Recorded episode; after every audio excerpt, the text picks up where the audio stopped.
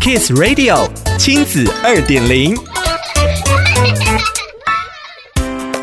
欢迎收听亲子二点零单元。为了守护地球上各种生命生活的环境，可以永续而美好，二零一五年联合国宣布了十七项永续发展目标，简称 SDGs，希望二零三零年以前，人类能够共同落实地球永续发展愿景。而新冠疫情也让人类更学会珍惜这个世界。旅行则是走入真实世界的学习。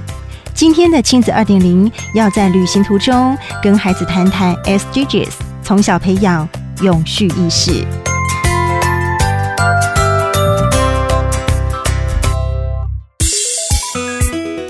在台湾，学校教育大部分的场域都在教室里，每天从早上七点半到下午四点，放学后还有安亲班、补习班，一年顶多一次户外教学。学校也经常安排到常见的大型游乐场，虽然也是孩子期待的欢乐时光，但可惜的是缺少了教育意义。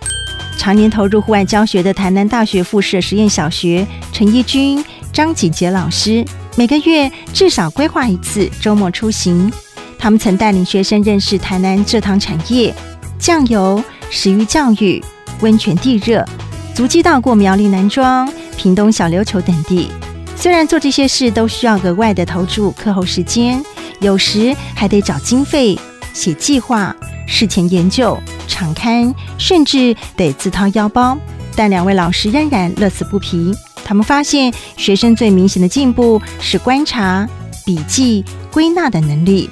甚至有毕业多年的学生回馈，小学时的户外学习经验，到大学申请入学时都能用得上。而在现今气候变迁、生态污染等危机之下，各国也都致力将永续发展目标 SDGs 带入教育中。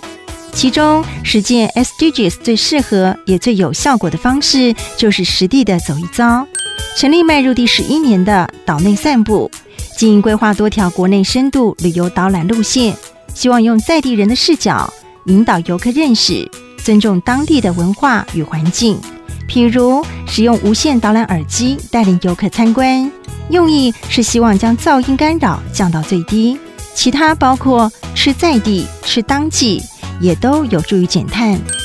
历经疫情隔离，我们终于可以出门旅游，用五官感受这个世界。不论是 SDGs 永续旅游，都能以更友善的态度和行动，认识守护这个世界的美好。想了解更多内容，请参阅《亲子天下》第一百二十七期封面故事，跟着课本去旅行。SDGs 篇，亲子二点零，我们下次见。